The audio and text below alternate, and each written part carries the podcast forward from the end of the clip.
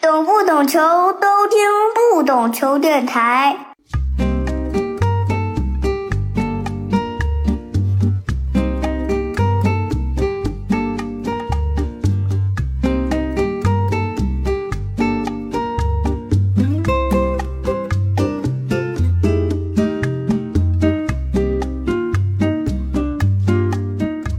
欢迎收听不懂球，我是大萌。我们又一期的东营系列回来了，嘉宾 依然是小季。这次不用跟大家打招呼了，我们其实，呃，小季老师已经跟我们聊过很多期的这个，我都没统计啊，四五期这个关于日本足球的了啊。呃，可以说其实是非常了解日本足球，然后所以我就在想聊日本足球话题的时候呢，就自然而然的想到了小季老师。对对对，最早我想聊这个话题，其实是因为中国有大量的我们之前做了规划的球员嘛，那一大批对吧？但这次的世预赛，你发现，哎，埃克森也没有进入名单，包括鲁能的费南多也没有进入名单，只有李可进入了名单，而且是只在这个泰国的比赛中出场了一场首发，对吧？对打韩国是替补，对，就从这个我们可以看出，我们这个规划好像有点烂尾那个意思啊。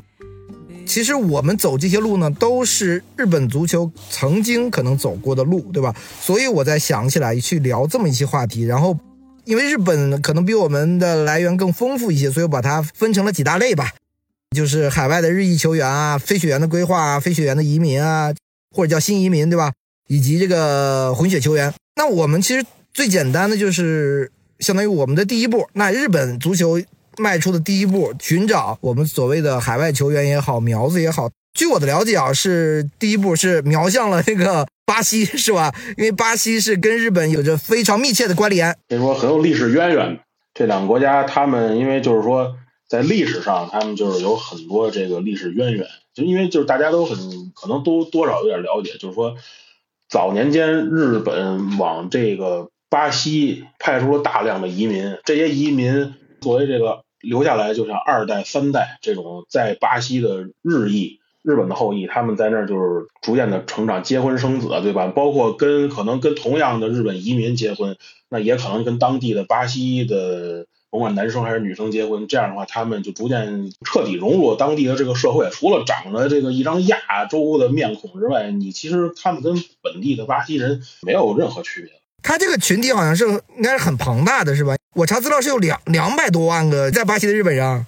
对，这个其实也就是说，它是一个历史原因吧。其实就是说，巴西呢，它可以说是日本近代就是向外移民数量最多的一个国家。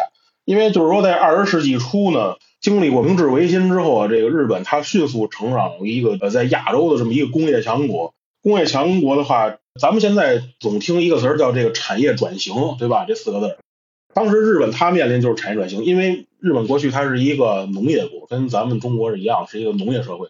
它迅速的成长为先进的工业国之后，它就面临不光是社会转型，还是产业转型。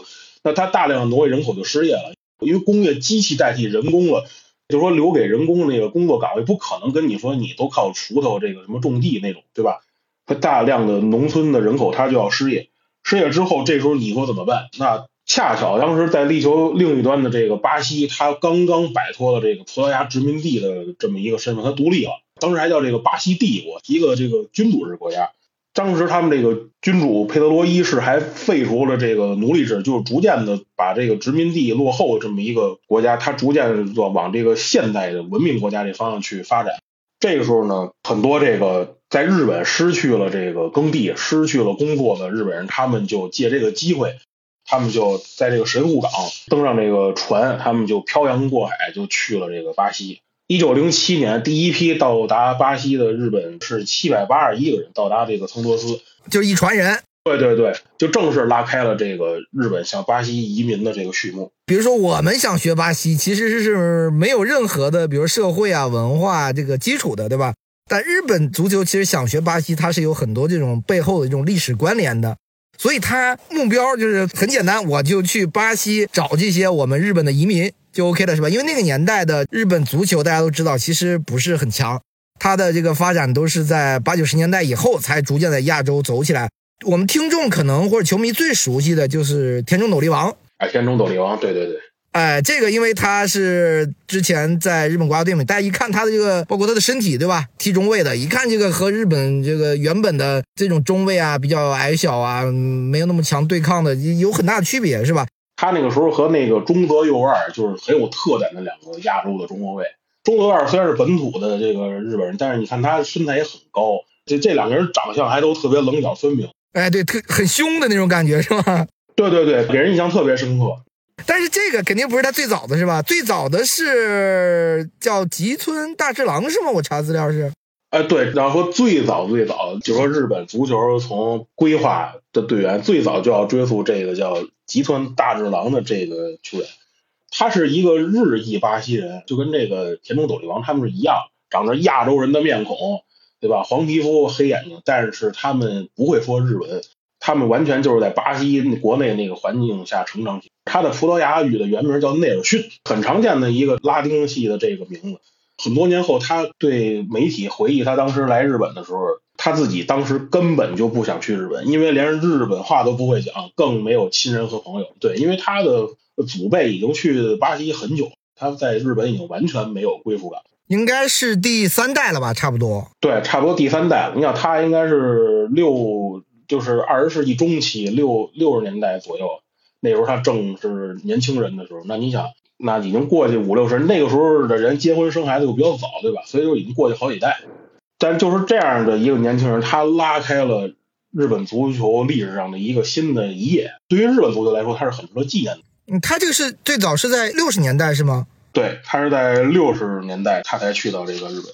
他在一九六七年六七年的时候。那就是我们之前聊过的日本的 JSL 企业队开始成型以后，哎，我们就要开始去找这些人了。对，JSL 开打是一九六五年，他是一九六七年的夏天，因为他老家是就是这个呃圣保罗的嘛，他就直接从圣保罗这个坐飞机在大阪下的飞机，下飞机之后他就觉着非常陌生的一个环境。其实他之所以能到日本的原因也很简单，就是因为当时请他的球队是什么？是养马柴油机，就是现在大阪樱花。因为什么呢？因为养马在 JSL 成立之后，他们的成绩非常差，就是连着两年都是垫底。别看养马是一个 JSL 日本足球联赛的创始球队，但是他是这些球队里最差的。其实原因也很简单，为什么？因为当时之前咱们的节目跟大家们都聊过这个话题，就是说在当时那个年代，人们对于职业足球它是很陌生的，很排斥的，对吧？当时有一种说法就就叫业余至上。他们就认为这个打比赛玩体育就必须得是业余的才行，就叫享受，而不是说把这当成这个挣挣钱的工具。当时关西就是大阪啊等神户啊，对吧？京都啊，这个关西这个地区的很多的这种企业，他们其实对这个成立这个 JSL 联赛是非常排斥，他们还是死抱着过去就是说打实业团足球的那种非常传统的那个概念，弄这种全国性的联赛，他们完全不感冒。所以说很多企业他们就不参加 JSL。养马就借这个机会就进去了。养马实际当时在关西是非常弱的一支队，毫无这个影响力。他们就借这机会，就反而阴差阳错成了创创始球队。但是你成了创始球队，对吧？你的成绩还是很差，六五跟六六两年都是垫底。等到了六七年，他们意识到这不行，这个成绩太差，也交代不过去，他们就开始想办法。而且你这么一个弱队，你在在日本可能你比如那个时代，你想引援转会啊，不是很容易，对吧？好的球员你不不会来的。对，那个时候也根本也没有转会这个概念，因为他这个就是企业队嘛，你得想办法把这个人邀请到你这个企业里来工作。你怎么开出条件，人家人家是不是认可你这企业？但是相对那个年代，人还都是思想相对比较保守一点。那吉村大之郎去了这个养马以后，他的表现怎么样呢？是不是说真的像我们，比如说我们的外援，比如说九十年代什么那个内梅切克啊，一零年代这个孔卡来了以后，觉得哎呦，这个肯定是球星级的。那他就有点类似于当年，可以如果用中国足球来举例，那就类似于二零一零年、二零一一年孔卡这些外援来到这个广州队之后，那个表现是一样，就感觉哇翻天覆地，怎么会有这么厉害的一个人在踢球，对不对？当时他给日本的球员也好，还是说观众也好，就带来这种感受。因为吉村大治郎他原来原名叫内尔逊嘛，内尔逊他在巴西时候那时候都很年轻，很年轻。他就是在养马在巴西当地的这个开的这个工厂里工作，他就在当地工厂那个球队里边就那么踢球。他有一个优点，就是说他一是呃速度快，二一个这个技术好。然后就被养马的这个相中，恰巧赶上日本的养马的总公司，他们希望能够搞来这么一个巴西的这个，就那时候没有外援这个概念，那实质就是这个角色，对吧？完了就经过这这个撮合，就是以这个外派工作或者叫研修，他们这个说法叫研修，用这种方式、这种名义就把他弄到日本来了。当时他内心也是很纠结，最后想来想去呢，还是就决定还是去日本。他来了可不要紧，这一来，好家伙，真是让人就惊为天人哇！没见过这么厉害的。大家然后就看到了这个养马这尝到甜头了，是不是？我我这太厉害，因为当时可能对亚洲的足球历史稍微有点了解的小伙伴，可能听说一个人的名字叫福本邦茂。这个福本邦茂，他是他虽然没赶上职业化联赛这个期段这个时间段，但是他实际上是日本足球历史上一个很强悍的一个中锋。就说在那个当时亚洲范围内吧，还多多少少是有点竞争力的那么一个中锋。吉村就是这个内尔逊，后来就改名叫吉村大治郎。他来到养马的那个时候，恰巧福本邦茂也来到养马支队，这一个一下这屌丝就逆袭了，这养马一下就拥有当时这 JSL 联赛里边最强的两名球员。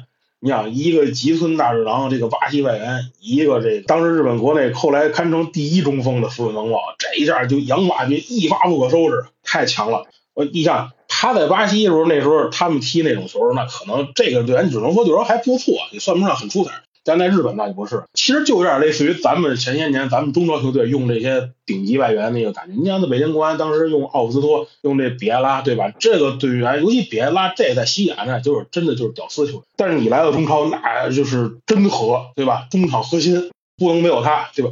吉村大治郎他在养马当时就是这角色，因为前面有福本邦茂了，他的进球任务不是那么的多。他就可以把更多的精力放在这个，比如串联、组织这方面，给这个福福本邦茂喂球，这他一人都干了，而且他速度快，技术好。日本的队员当时没见过这种技术，脚下那，你看咱们一看这巴西队员踢球，这个妙笔生花那种技术，对吧？小，哎，你这日本队员当时谁见过？没见过，不会防守，根本防也防不住，就这。所以说，养马一下就成为这个 JSL 里边最强、有争冠实力的球队了。屌丝逆袭了，呃，对彻底屌丝逆袭，而且内尔逊吉森大治郎后来干脆成为这联赛的这个招牌球星了。但是值得注意一点，就是说吉村的他的出现，让日本足球界的人他们认识到一点，跟他包括之后如果再引进一些巴西的队员的话，可以跟这些队员学脚下技术。这个是当时日本这些比较有见解的这些足球人他们想明白的一件事。那 GSL 那么多球队，那看到了你这养马这家伙一下逆袭了，是吧？是不是他们也会效仿着？那我们也去找一找这些 这样的球员啊，对吧？那就主你看吉村他到队是一九六七年下半年了，那经过一九六七六八就就是六十年代后期了嘛。那随着时间的推，这几三这两三年看到养马这种进步，那很多球队都开始动心思。比较这个突出的就是说，比如说独麦，独麦这个队很特别。之前咱们做节目也都谈过这个队，这个队是从六十年代开，六十年代初开始，就是日本很早的有这个职业足球意识的这个球队，他们很早就想搞这个职业足球，因为他们旗下他们有这个日本人气最最高的球队巨人嘛，对吧？所以他们对职业体育的见解跟其他的企业他们是不大一样。后来逐渐的，就是又引进了一些从巴西搞来一些这个球员吧，他们这些球员也分两种，一种叫什么呢？一种叫做这个。日裔巴西人，或者说叫做这个巴西裔的日本人，你可以这么简单理解。咱们就举两个例子来说。第一个人叫做这个小林乔治，也叫乔治小林，甭管叫什么吧，咱们就管他叫小林。这个小林他就比较特殊在于哪儿啊？他是一个纯的巴西人，但这个名字看起来像这个混血之类的是吧？或者说纯日本人？对他是一个纯的巴西人，他是因为什么情况？就是说。二战之后，他在巴西的父母是曾经移民到日本来这边谋生，做了一些小买卖。然后之后，这个小林乔治他是出生在巴西的本身，但是由于有他父母的这层原因呢，他对日本有一定的了解，然后也接受了很多运动，足球就不用说，在巴西你肯定踢足球。然后他还他还他还这个玩这个柔道。呃，游泳他也会，然后你像日本人还喜欢打棒球，棒球他也打，这个在巴西你就很少见，巴西人打棒球，对吧？他就是一个运动，对他出生在圣保罗嘛，这人就是一个运动全才，他什么都能玩，后来呢，巴西当地有一个组织呢，就是说叫日裔巴西人，或者说叫这巴西一日本人，就这么他们这么一个组织。这个组织叫 AUSP，他们这个组织自己也组织了一个足球联赛。这个小林呢，他年轻的时候，小时候就在这个联赛里踢过一段时间的球。后来呢，他就考上大学了，就一个普通人家的孩子想上大学。上大学之后，他还继续踢球，甚至还接受了这个科林蒂安的这个试训。科林蒂安大家应该都都听说过，这是巴西很很强这个豪门球队，对吧？但是后来这个小林呢，他觉得呢，还是上学吧，因为巴西当时已经有职业足球嘛，他觉得这个自己踢不了职业足球，上学吧。一九七年，刚才咱们提到这个 AUSP 这个组织呢，就把他呢推荐给养马了。啊，还是养马？对，还是养马，因为养马从这个吉村大治郎这块已经吃到甜头了嘛，对吧？所以说养马还想去找这样的人。再次以这个业务研修，就跟这外派这种形式呢，就把他派到日本。但是他跟这个刚才提到这个吉村有一点区别，就是说吉村去日本是纯粹踢球的。咱们说说到社会人体育这种企业队，这个球员都是企业员工，平常要工作，对吧？但是说这个吉村他就跟别人不一样，他去那儿就是踢球，就职业化了，职业球员。对，你可以理解就是那种。当时没人提职业，没有这概念，但是说他其实做差不多就是这事儿了，已经。但是这个小林，你想他又是一个大学毕业生，对吧？所以说他其实过去那儿之后，还是真正的投入到这个企业的这个正常日常这种工作之中。这是一个是小林乔治，还有一位呢叫乔治与纳成，还乔治与纳成。与纳成这个名字一听就是冲绳琉球那边的这个名字，他是这个冲绳的这个日本人移民到这个巴西的后代。一九七二年，他就比这个小小林晚了一年，他就加盟的是这个独麦。当时 JSL 他没有职业化，但是因为随着有一些这个外国的球员，他们以这个外派来日本这个工厂企业工作的名义，他们来到这球队之后，那就有外援了。一有外援了，低水平联赛有外援的话，就肯定先得出台一个政策，限制外援数量。那要不您就全是外援，没法踢了，对吧？那这个球队要想有成绩，那必须有外援，因为本土队员水平太差。那怎么才能多那么几个外援呢？那规划是最简单的，就说那小林也好，包括这个吉村也好，包括这个宇纳成也好，他们本身就都是这个在这个日本跟巴西之间，他们都是有这血缘关系的，那就通通的，他们就全都要走规划这条路。吉村，咱们刚才提到这个队员，你想他来到养马的时候刚十九岁。整个七十年代，养马这个旋风就风就是席卷这个 JSL 联赛。他跟这个福本邦茂这两个人就是太强了。他跟养马实际拿了三次天王杯，三次天王杯冠军，五次的亚军。那他合着一共八次进决赛，那还有四次联赛冠军，还有四次的亚军。你说这个队就多多强，就就可想而知了。然后一九七零年的时候，他正式拿到了。日本国籍，正是日本国籍。那我们刚讲这几个人，那他是不是说真的能代表日本国家队说去踢比赛呢？可以的，是这样。首先那个年代，就是说国际足联对于说这个球员改籍相对的规定远没有现在这么细致，那各方面的要求都是没有的。其实简单来说，就是根据当时的你日本这个国籍法，国籍法认可的情况下，你只要能把这国籍换过来。实际上你就都可以代表这个队，甚至说你不改国籍，你都可以上去踢，呃，都可以上去踢。你像咱们刚才提到这个吉村跟这个宇纳成，他们两个都是改籍成功的，就完全规划，对吧？拿到了日本的护照。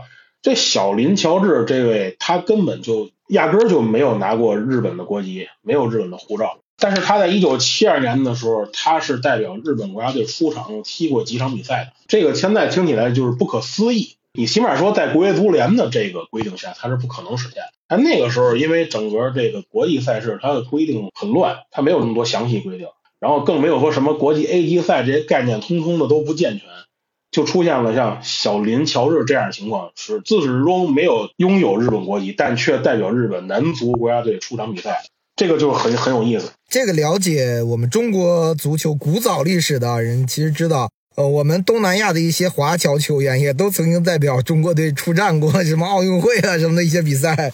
没错，没错，对这个就聊的就更远了。一九七二年，就是说他小林，他就是代表球队踢一些友谊赛。友谊赛，你像当时你想，日本那时候足坛很烧包，花钱，就是喜欢请球星。那时候正好因为奥斯康年他去德甲踢球了嘛，所以说那时候那个日本那些大老板、那些企业土豪，他们就把这个奥斯康彦要跟他的这个球队要请回日本国内踢友谊赛。哎，这一般这友谊赛，那那可能就派所谓的国家队就去踢了，是不是？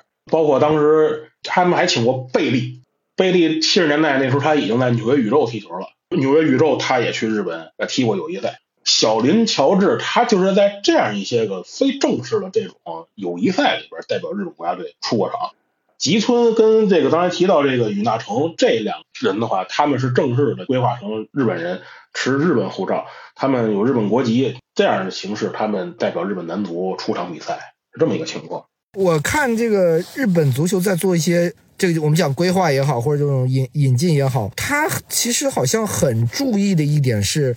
都是在球员很年轻的时候被挖到了日本，不是说这个球员已经成名了，比如说二十五六再来到，好像都是在十八九二十。你像这个田中斗笠王，是不是十六岁就就直接被挖来了？对，田中斗笠王，那这个就是比较后来。那田中斗笠王，这咱们聊这些人里边，他应该算是比较年轻的一个，这都是后来的故事。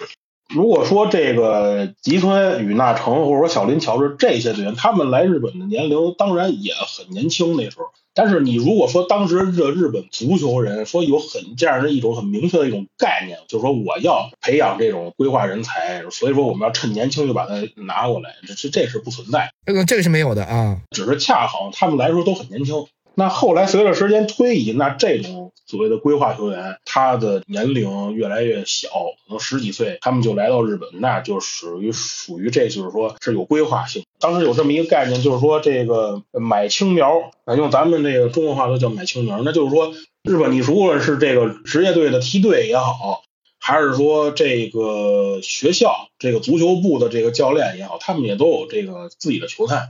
那可能他们就去巴西、去国外去找一些混血球员也好，或者说这种这个日裔的后代也好。那这田中斗笠王就是最典型的。他这个十六岁的时候，他就被这个这个日本有一个学校，他叫这个涩谷木章高校啊，东京的了，就是啊，不是东京的。他这个学校在木章，在千叶县那个木章，就相当于它属于附属中学嘛。他前面那个大学叫做这个涩谷教育学院。当时这个校队，他们当时有一个教练叫做这个宗相马尔科斯旺。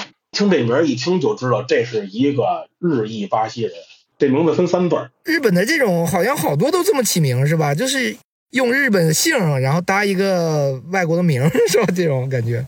因为日本那个法律规定啊，就是说你一旦入籍日本，必须得一个日本人的姓氏。那比如说咱们国家那个啊张本智和，张本智和大家都特别熟悉了。那他打乒乓球的，他本姓张，他入籍日本，他持日本护照啊，他名字。他在日本注册的那个名字就必须改一个日本的姓，姓张本，哈利摩托。嗯，就跟我们的这个李可是吧？你得姓李啊？对对对对，你得给改一个他们本土的名字。那田中斗笠王也是，斗笠王这三个汉字秃里奥，秃里奥那就是就是葡萄牙语秃里奥，这个这个发音用日本的这个汉字，这个用音这个谐音的汉字写出来秃里奥。他前名叫这个田中马尔克斯。马尔库斯吧，反正就是这个名字。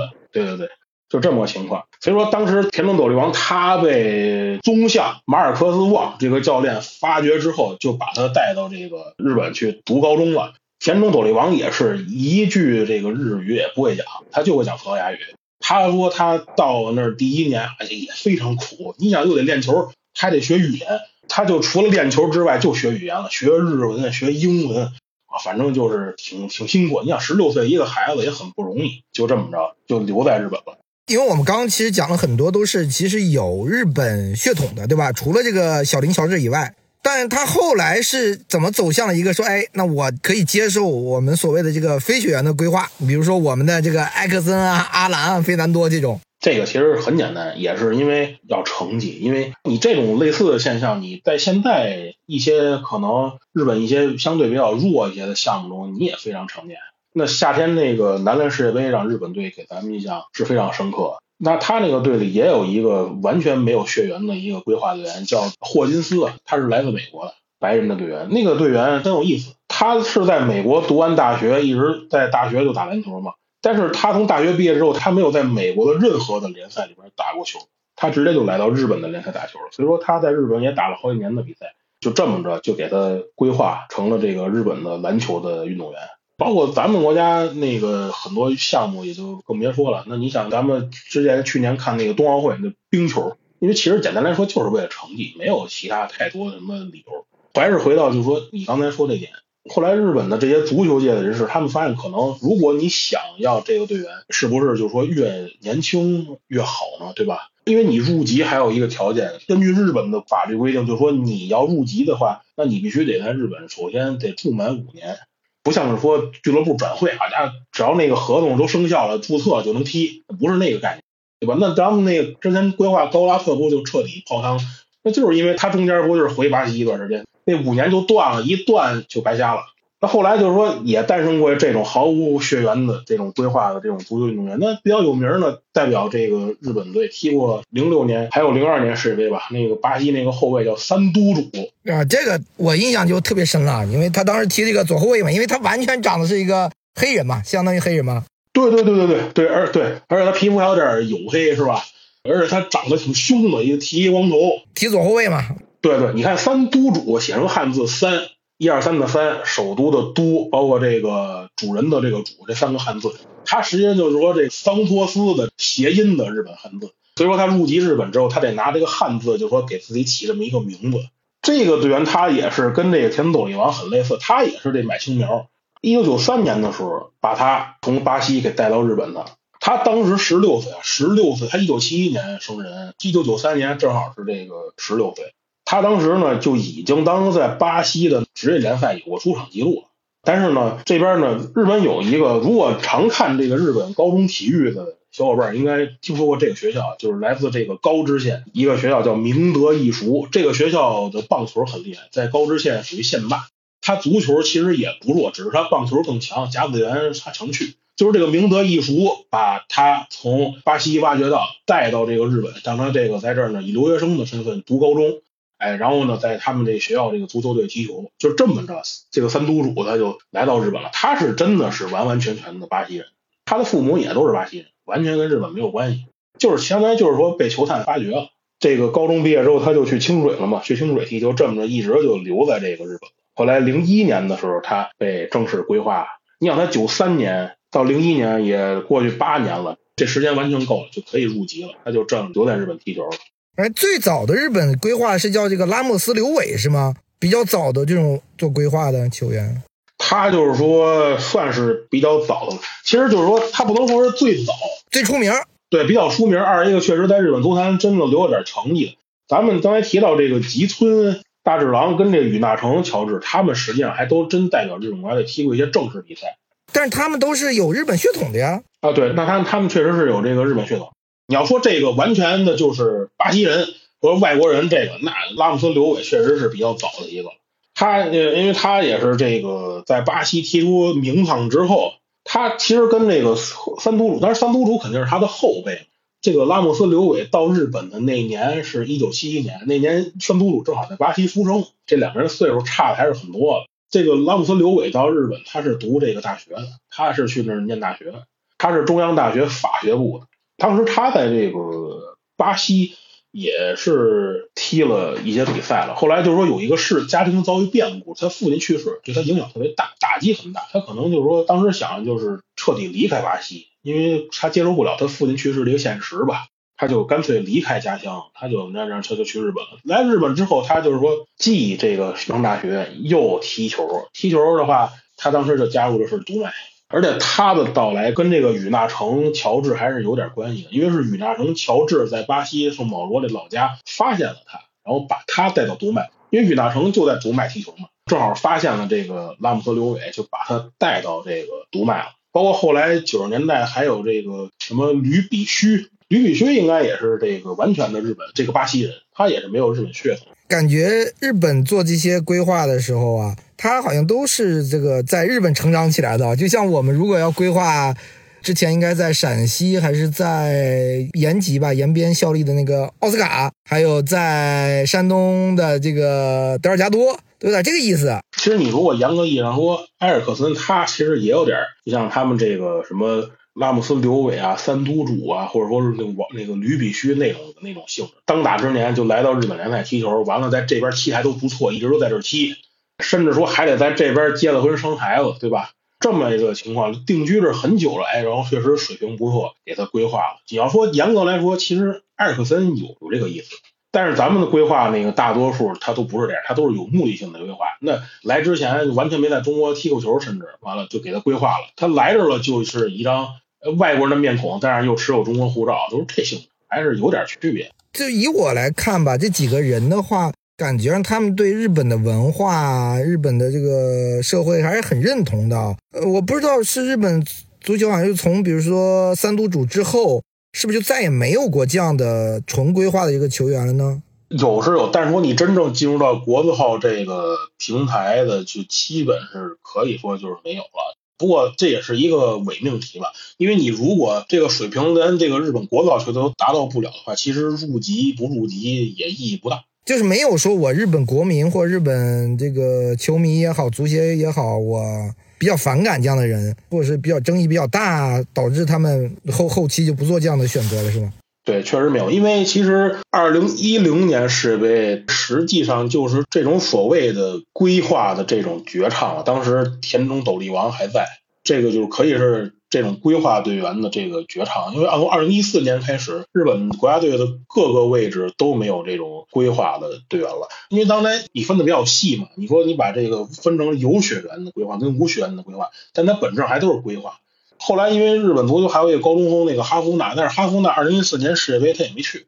啊，虽然他这几年常常老是入选，时时不时就入选，但是他最后一四年没带他去。所以说，严格意义上来说，二零一四年南非世界杯就是这个日本规划国脚呃的一个彻底的一个绝唱嘛，在世界大赛。在这之后，日本所有的我们看到的球员都是在日本土生土长的，就算你看着他像个外国人，是吧？对，其实你包括二零一一年亚洲杯决赛打澳大利亚绝杀的那个李忠诚，他是一个在日朝鲜人。在日朝鲜人，那就这这这几个字儿就已经解释，他从小就在日本长大的。他虽然这名字是李忠诚，他是朝鲜民族的这个名字，那他长相也非常像朝鲜半岛的人，但是他就是在日本长大。你包括那位人民的鲁尼郑大世。我现在有时候看那个日本的那平台，他们这个解说英超，因为有时候看三山勋的比赛，有时候我看日本的那个解说，那个里边就郑大世老就是基本哪个礼拜都坐那说球。我觉得他日语应该甚至比朝鲜话说的好得多。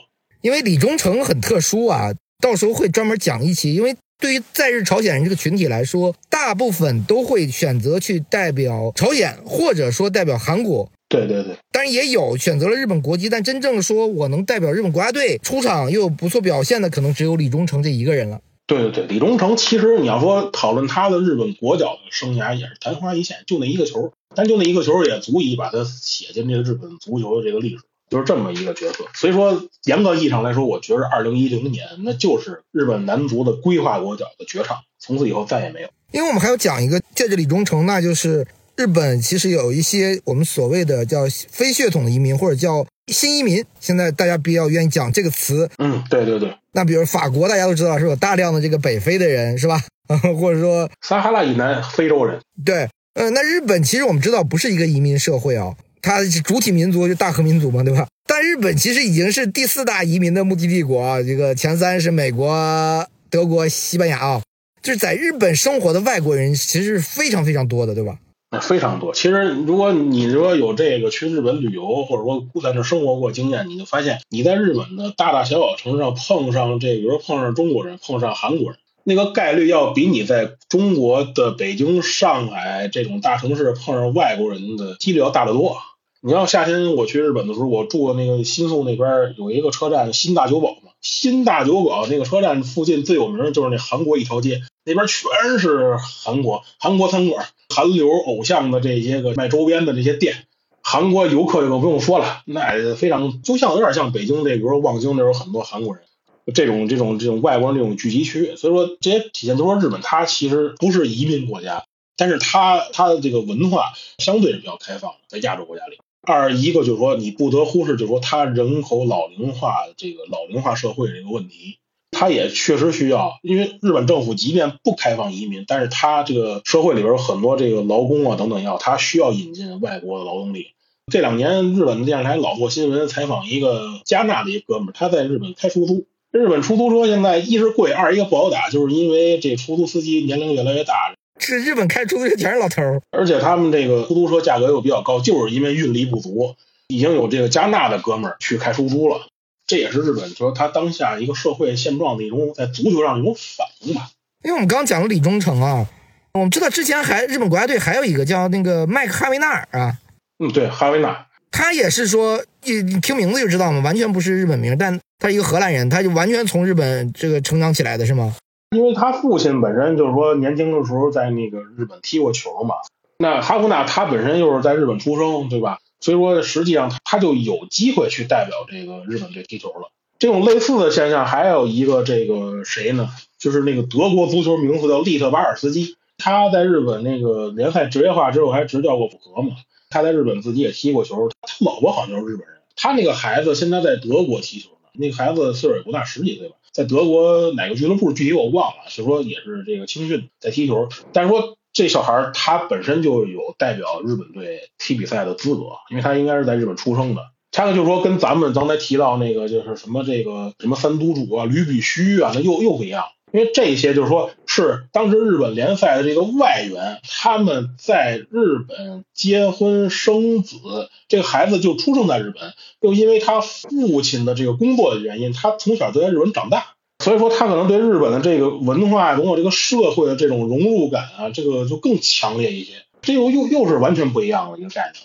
而且你会发现，就是说，随着九十年代初的这个日本足球的职业化，引进这些。这些其他国家这些外援，这种人他就出现了一批这样的人，包括这个，因为我们刚讲了这个新移民嘛，那中国是吧？我们中国人这个满世界移民是吧？哪个国家都有好多人。那在日本的里面，那我们其实知道，在其他项目，那比如说在乒乓球项目有这个张本智和，哎，我就代表日本。然后篮球有这个叫张本天杰，张本天杰是这个日本篮球啊，他是第一位日本篮球界的华裔规划选手。因为大家知道，这个亚洲人他本身打篮球身高就有劣势，那日本这民族他们的平均身高本身又相对相对矮一些，所以他们确实需要在一些位置上规划一些选手，但是往往就说可能会规划一些这个欧美裔。他说张本天杰他是日本篮球界规划的第一位这华裔选手。讲足球的话呢，我们知道在日本里面，现在我们有一个非常好的一个苗子吧，也不能叫苗子，非常一个好的一个选手吧，高宇阳。他的父亲可能更出名，就是高升，我们之前的国家队的国脚，老国脚了。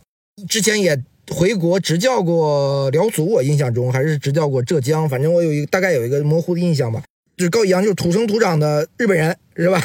虽然说是个华裔，是吧？对，因为你想，他本身就是在日本这个出生的嘛，他父亲在日本踢球，他就出生在那儿，然后又在那儿读书，呃，上学，然后接受这个当地足球这个青训。你想他上的学校是这个市立船桥啊，千叶县的市立船桥，这是日本高中的足球传统。对，之前我们讲过是吧？嗯，对，咱们之前咱们讲过非常强的这个学校，而且他母亲本身又是日本人，他是中日混血，所以说他其实无论你从什么角度来说，他代表日本的可能性远超过代表中国踢球的可能性，这个是无可非议的。这个咱们也不用说从一种比较极端的角度去解读人家，这个是很正常。你说后来他踢职业联赛，在大阪钢巴踢过，后来又是租到那个什么山口雷法，包括后来去这个新义天鹅，他都是打过的。这个赛季他是踢的 J 一联赛是吧？基本上主力。高伟阳他这赛季就是说在新义天鹅，他可以说就是一个主力队员。你想他现在这联赛这赛季还剩两轮了吧？他代表新义天鹅踢了二十九场吧，他踢后腰的，踢二十九场其实不少了，对吧？很关键的位置。而且他最近一直是出任这个球队的场上队长，从这个角度你也能证明这个队员在这起码说在新系天鹅这支球队，他地位还是很非常稳固的一个队员。你要说高宇阳这个队员吧，你说他水平有多高超，算不上。而且他平心而论，他这个水平够不上日本这个国脚级的水平。那我问一句啊，我不知道有没有他有没有接受过采访，或者说表达过想为日本队效力？因为他现在肯定是选择了日本国籍嘛，对吧？但他如果想转中国也可以，是吧？因为他九八年的，今年已经二十五了，是吧？过了今年已经二十六岁了。我们不是讲他的意愿啊，以他的实力到我们国家队，因为我们现在国家队其实后腰也不太行，是吧？感觉还是也可能能到国家队这个级别，是吧？对，你要说以高宇阳这个水平啊，在当今的这个中国国家队，我觉得他完全可以谋得一席之地。他在中超的任何一支球队打主力后腰也是不成问题的。因为本身这联赛的水平，它就比中国联赛水平要高一些，而且他接受的日本的这个足球的这个青训，他的技术啊，什么意识、技战术意识这方面，绝对要比中国本土的队员要强很多。但是问题，这个队员，你想，咱咱们也讲了，他土生土长在日本成长，所以说他可能就说对中国感情很淡。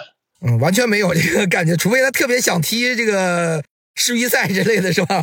对。而且高伟阳他本身就入选过各级别的这个国字号球队，所以说其实他一直以来就是想代表这个日本踢比赛。但是说实在，他的水平在日本这个层面，他没有什么竞争力。对，想进国家队可太难了。对，国家队基本上不可能，可能东亚杯没准能捞个机会，呃，也就这样，到头了。除了这个高宇阳，呢因为我现在没有确切的资料。但我知道这个大阪钢巴有一个三门是吧？从刚从好像从梯队调上来一个叫张奥林的，也是一个呃华裔。他不能是华裔吧？张奥林应该不是华裔，他就是中国人，他就是去留洋去日本踢球的。他只是这个，因为张奥林他年纪并不大，他是零几年出生的。我看到一条这个十月二十三号这个日本媒体的这个新闻吧，大阪钢巴在这个十月二十三号就公布。目前在大阪钢巴青年队踢球的中国籍球员张奥林，明年会给他提拔到一线队踢球。这新闻里明显他是中国国籍，但是他也是在大阪成长起来的。只不过跟高宇阳他们不一样，就是说他们持有的还是中国的护照，他在法律上他是一个中国人。张奥林是个门将，对吧？三门可能是下下赛季会当球队的。他好像一米九多，我们就会发现日本啊，他们现在在我们讲选材吧。因为他过去他的身高啊、对抗啊都很吃亏，所以他在选材上特别注重有目的的，是吧？有目标的去选择一些我们身高比较高的一些呃门将也好，包括这个中后卫也好，或者说前锋，是吧？这几个比较依靠身体的这个位置，我们看日本国家队呢，他也是日本已经从我们之前讲的这个什么飞行员的规划、训练的规划，或者说新移民啊。变成了说，我基本上都是依靠混血球员来改变我们这个整个国家队，或者是日本足球在选材上的一些问题，对吧？国家队大家都知道，那最出名的就是之前的国家队的主力门将，是吧？丹尼尔·施密特，他是荷兰荷兰混血是吗？还是什么？丹尼尔·施密特，他应该是一个他在美国出生，他是一个美国的这个跟日本的这个混血儿。但是你看他这个面相长得吧，其实就是亚洲的那个痕迹还是非常明显的，对吧？你当然他这个身高，他达到一米九七，是吧？快两米这种身高，这个其实在亚洲的门将里是非常少见的。他母亲是日本人，然后他父亲是德国裔的美国人，就丹施密特嘛，施密特这名大家都知道，就德国人。对，国安主教练。对对，他是一个德裔的美国人的父亲。他是在美国出生，但是他很小很小就来到日本生活了，所以说其实就是他完全是在日本这个社会中成长起来的一个队员。因为我们现在门将一般选材都讲高大化，所以施密特相当于是一个最典型的代表。我了解的是，他整个现在的一些年轻的门将里面，好像有好几个是混血的，非常有潜力的这个混血球员吗？对对对，你包括昨天晚上打这个。日本队打这个五比零打叙利亚这场世预赛，首发的是这个铃木彩燕。铃木彩彦他也是在这个美国出生的，但是他也是很小很小就来到日本。他是在美国出生，但是他是在崎玉县浦和成长起来的队员，所以说他后来也是在浦和红钻踢球嘛。呃，他完全就是土生土长，然后代表家乡球队踢球这么一个人。他只是长得一个一个黑人的面孔。啊，光头是吧？我印象中还是啊，光头是那个谁？是那个小酒保林央，铃木海是留头发啊。我想起来了，我想起来，有点长得有点像那谁，像那个曼联那个奥纳纳。对对，有点像小酒保连央，就是在本菲卡踢球那个那小伙子，他是光头，而且他长得挺有特点，就在于哪？他本身留光头，而且他那个眉毛还特别淡，就显得他好像这个整个头特别的光滑，然后就是一根毛都没有那种感觉。有点像我们电影里面之前有什么一个反派是吧？我印象中有，但他这个好像这现在成形成这个这个梯队了啊！就整个他这个门将的这个位置的储备上来看，确实是。其实就说你这个选材的时候也是有有目的性去选这种混血球员，而且你会发现这些混血球员绝大多数都是在这个日本土生土长，就他们未必出生在日本，但是他们都是在日本土生土生土长的。就是有目的性去选择这类型的球员，这个其实是对他非常好的一个补充。你像你记得去年这个，去年这个时候正在踢世界杯嘛，那世界杯上其实丹尼尔施密特他那个表现给大家留下印象还是挺深刻的。因为这二零一八年那个俄罗斯世界杯的时候还是川岛勇次守门，不是说他能力不行，但是他首先年龄就不小了，二一个他作为一个亚洲的门将，他这个确实啊，像川岛勇次的那个身材，在亚洲的这个门将里边已经算是很魁梧的了。但是说实在，他还是有一些亚洲这个守门员一些很多一些无法逾越的这个壁垒吧。但是你说相对施密特，他这个身材，他这个踢法，确实对于这个亚洲这个门将来说，他确实是很有竞争力。日本现在是有很多这个混血在留洋，是吧？有哪个比较好吗？我知道好像是那个藤田让流骑马，好像是比较比较不错。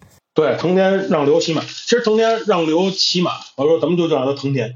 藤田他是这个长时间的担任这个日本青年队的那个队长吧，然后他前几个赛季就是说在横滨水手一直是大主力，然后他现在已经去留洋了。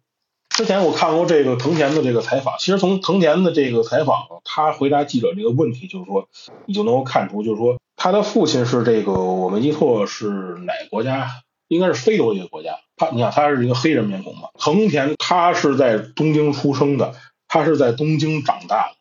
他父亲虽然是一个外国人，但是他父亲的日语水平非常好。他父亲在日家里也给他讲日语，所以说他原本父亲祖国那个语言他就不会讲。所以你说他英语就这么一般般，然后他日语说的很溜，然后又在东京出生长大，在日本上学练球。你说他作为一个人的角度来说，他除了长得不像亚洲人之外，他哪一点他不是一个亚洲人，不是一个日本人，对不对？这个就是就是一个情感上、一个文化上的一种认同感。相当于我们中国大家也能理解，比如说申花的这个艾迪是吧？不光一口普通话，还可以一口上海话是吧？还有。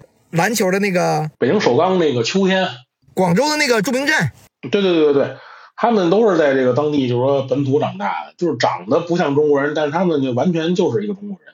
这个时候就是咱们就不能说从单纯的肤色对吧、体型、人种这个概念去判断他是哪个，而是说是一种文化上。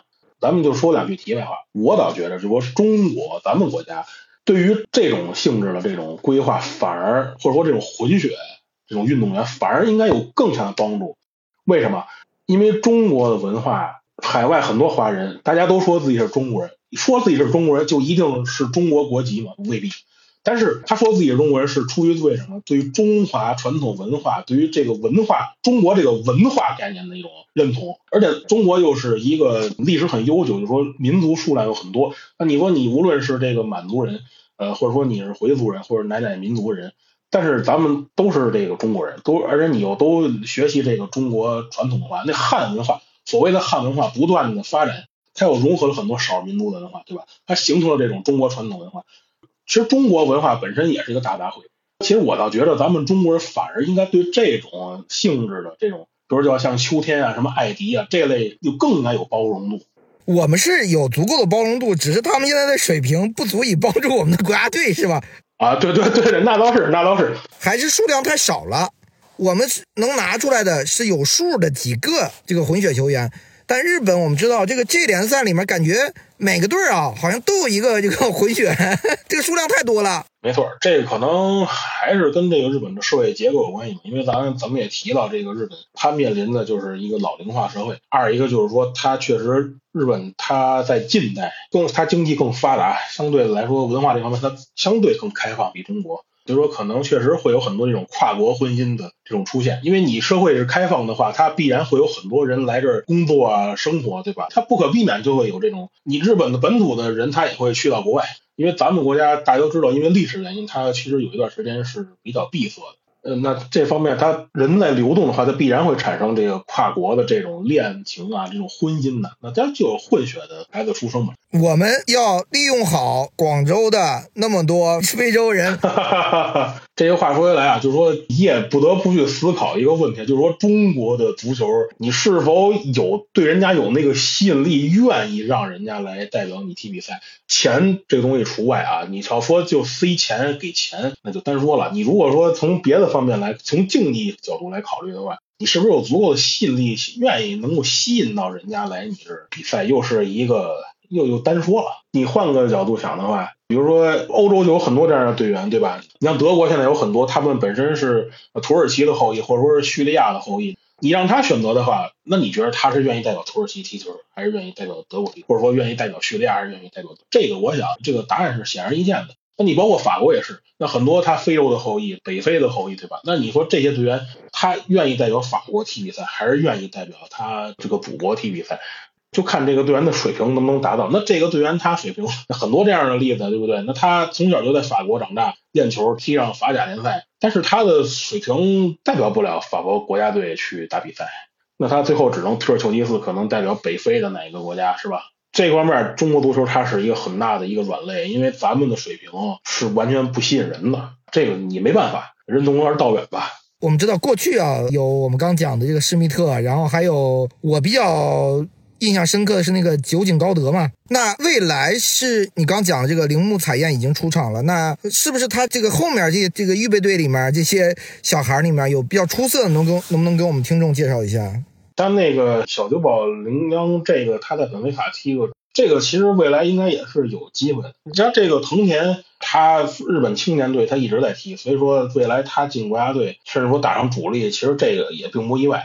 然后呢，现在比较有名的，你比如说巴萨有一个小孩叫高桥仁湖，这个孩子很年轻，他呢就是面临一个选择，究竟是代表日本踢球，还是说代表西班牙抢人了要？对，要抢人。你随着他这个足球水平的发展，日本足协会跟其他的国家这个足协去抢人，这个就是他发展到这个程度。所以说，你像现在日本足协他们的人，他们也满世界去学嘛，这些混血的小孩或者说这个后裔等等这些的。现在德甲还是德乙有一个不错的一个小孩儿，好像是说也是没有说像比如在日本本土成长起来的一样，我一定会代表日本国家队。我不知道在哪个队儿，在杜塞尔多夫还是在这个斯图加特来着？就那个是阿阿阿佩尔什么坎普，阿佩尔坎普好像是，就他没决定这个到底最后代表谁。对他跟这个高桥仁吾的那个就是性质差不离。高桥仁吾吧，他的国籍成分特复杂，他是你看他可以代表日本踢球，他能代表西班牙踢球，他还能代表阿根廷。哦，他是日本和阿根廷混血啊？对，他还能代表西班牙，因为他在西班牙成长，他一直在巴萨踢嘛。但是这个队员就是说，他曾经入选过这个日本的 U 二零。但是你代表 U 二零踢过比赛，不代表未来国家队就一定。阿佩尔坎普真大，他全名叫阿佩尔坎普真大。他跟高桥仁湖不一样，就是说他是在日本出生成长起来的，但是他因为父母的原因，他有机会代表德国踢球。他代表过日本的 U 十七、U 十八都出过场，他也代表德国的 U 二幺出过场。又是抢人呀？对，他还还是抢人。他代表德国 U 二幺踢过欧青赛。所以说，就说他未来究竟代表谁，现在也是一个问号。因为我们看日本的高中联赛，我印象中是高中大会，有好多这个黑人的小孩。我一哎，那个三国肯尼迪是不是就是在那个高中联赛里出来的？我忘了，一个高中锋吧。对对对，那个贼高，他当时踢高中联赛，感觉其他队员比他矮一头啊。对他那名儿本身就让人印象特深刻，三国嘛，包括那个现在已经去斯图加特那怪物后卫蔡斯昂利。大的那卷发那个，他父亲应该是美国人吧？他也是说在日本成长起来，然后在那个日本上的学嘛。那也是一个未来可能成为日本国家队主力中后卫的那么一个队员。你现在就是说这种混血队员，他们已经融入到日本的这个校园体育之中了。你现在看各种的这个高中的比赛、大学的比赛，你很常见这种混血队员。那未来感觉日本国家队可能是不是有三五个？嗯。这个还是要看水平，能不能真正的代表国字号球队去踢。其实你就看近期这个日本各级国家队的一些名单，你就能看出来。但是你说从这期那日本国家队，你就能看出混血的队员占的数量不算多。我没记错，应该只这期日本国家队踢这两场世预赛，应该只有铃木彩彦一个。然后你包括最近这个日本其他的年龄段的比赛，你比如说刚结束踢这个 U 十七的这个比赛，日本队刚刚是被西班牙给淘汰了。你像这个名单里边只有两个所谓的这个混血球员，一个是他们这个门将叫这个幸东枯尾，幸东枯尾，他们这个全名叫这个皮萨诺阿雷库桑德桑德罗吧，就有点像巴西那边，他是一个门将，他是来自名古屋这个青年队的。然后还有那天打西班牙也是首发那个前锋井上爱莲，他是来自广岛的，这也是一个混血队员。就这两个 U 十七就这两个。最新的这个一期这个 U 二十二这个就是说为了这个明年奥运会准备这批名单，这个里边呢就是有这个四个，你比如说这个来自东京 FC 的这个门将野泽大志，然后这个还还是来自东京的这个史家福，然后来自湘南这个后卫田大雅，还有已经去圣托尔登留洋这个藤田让流骑马，呃，就这四个。其实你看这各级年龄段这个日本的国字球队，你要说混血队员占的比例很高嘛，也其实不是很高。你比如说 U 二十二，你比如说这份名单是二十三个人的，他有四个，那撑死了连五分之一都不到。所以说你说很高吗？也不是。所以说混血队员他也只是说扩大一个选材面，但是你这个队员究竟能不能给这个国字号球队踢球，还是看你的水平，还是看你的这个能不能符合教练的一个战术。我觉得这个还是更关键。因为我们从成才力的角度上来说，还包括这联赛俱乐部使用的情况来说，那你各个俱乐部基本上就一两个嘛。最多可能就两个，你到国家队可能也是这样，是吧？有一两个。还有一点就是，我们刚刚其实聊了门将的问题啊，讲讲这个混血。那我们知道，现在感觉上日本的门将这个身高问题已经基本解决了，解决了这个，日本就这个离世界现现在可能已经已经算一流了吧？呃，就可能站得更稳了。你解决了门将这个问题，那他现在的几个中后卫啊，包括后卫这种身体素质啊、对抗硬度啊、身高啊，都非常好了。你不敢想象，以前你会觉得，呃，你还要靠田中斗笠王啊这种，或者说中泽佑二偶尔出来一个，包括之前的这个吉田麻也是吧，也可以踢英超的。但你现在你感觉日本这些中卫啊，就是每一个拿出来，从对抗的强度啊、硬度上来说，身高、争头球啊都没问题，是吧？其实就是说吉田麻也，他就已经是比较近这些年的这个日本国家队主力了。这个队员他能在南安普顿打那么多年，他在南安普顿最大的特点就是。他往往是来，比如说新来了一教练，就把他摁板凳，然后踢着踢着发现这队员还是靠谱的，又把他放回主力。他老是能在这个来回来去反复。你包括后来他离他去意甲等等这些踢球，那他水平是得到认可的。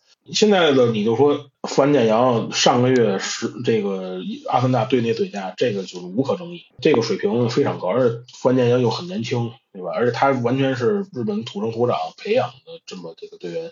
所以说，其实你就看出来，到最后你会发现，还是刚才我说我们说那，就是说，无论你早期的这种规划，就是说也好，你混血也好，等等等等这些，你终究是扩大你的职业体育选台面的一种方式，终究是要拼你的什么，拼你的这个国家的足球的这个青训体系，你的教育。那很多人就说，那法国拿世界杯就是靠什么规划，靠这那，靠非洲人，不是那样的。这些队员，你把他放到非洲老家，或者放到什么那个他他那些海外省的那些什么，对吧？那些老家那些岛上面去，他这辈子他也拿不了世界杯冠军，因为他们接受了法国这种先进的这种足球的青训培养的这种体系，他们教育出来是这样的很强的队员。你像那个没记错，姆巴佩他是塞内加尔裔，对吧？你把他姆巴佩放到塞内加尔去，他这辈子他也拿不了世界杯冠军。这样说可能有些绝对，但是绝对是大概率事件，他肯定是大概率事件。指望塞内加尔拿到世界杯冠军，那就天方夜谭一般。他在法国，姆巴佩他就能够成为世界顶级球星，他就能够有机会拿世界杯冠军。你终究还是要拼你的这个青训的水平，你的教育的水平，终究是要落落脚点是在这儿呢。咱们中国体育就是把规划当成仙药、春药，对对，当或者当对，或者你更狠，当成春药了都。不对，你可以这么说，我觉得也没问题啊，当成春药。但是你真正一个成熟的一个人才培养体系里边，它只是在扩大你的选材面而已。最后吧，我想问你，就是感觉日本足球啊，好像大家总有一种我劲儿往一处使的感觉啊。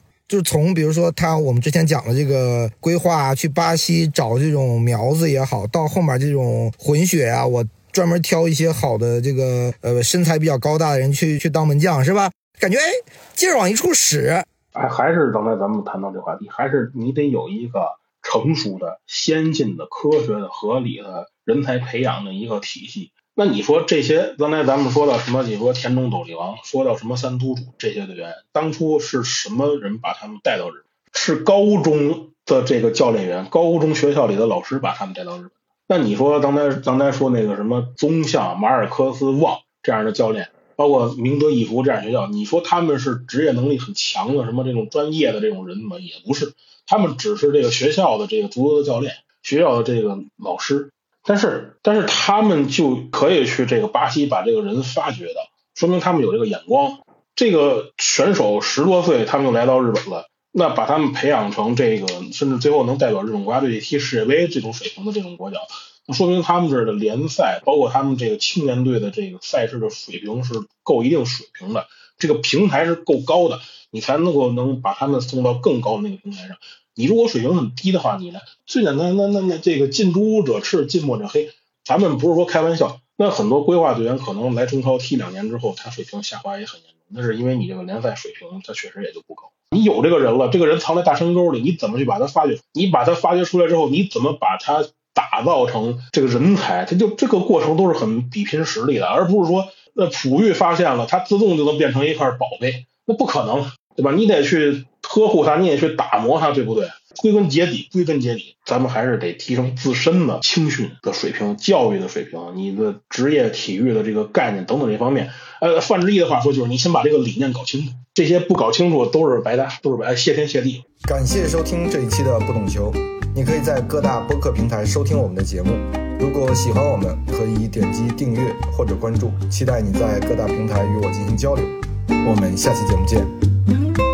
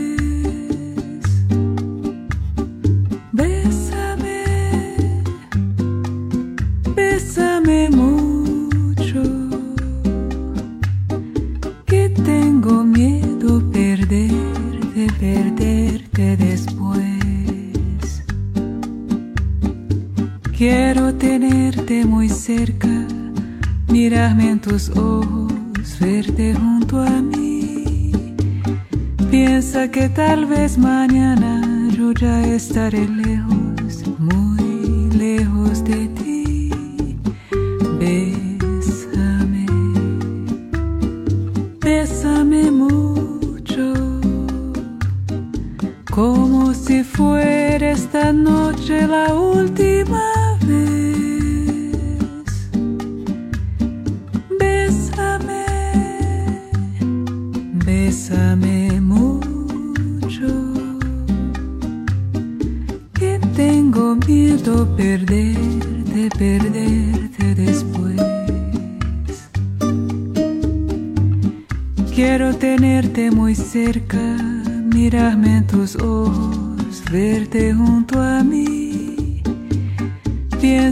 tal vez mañana yo ya he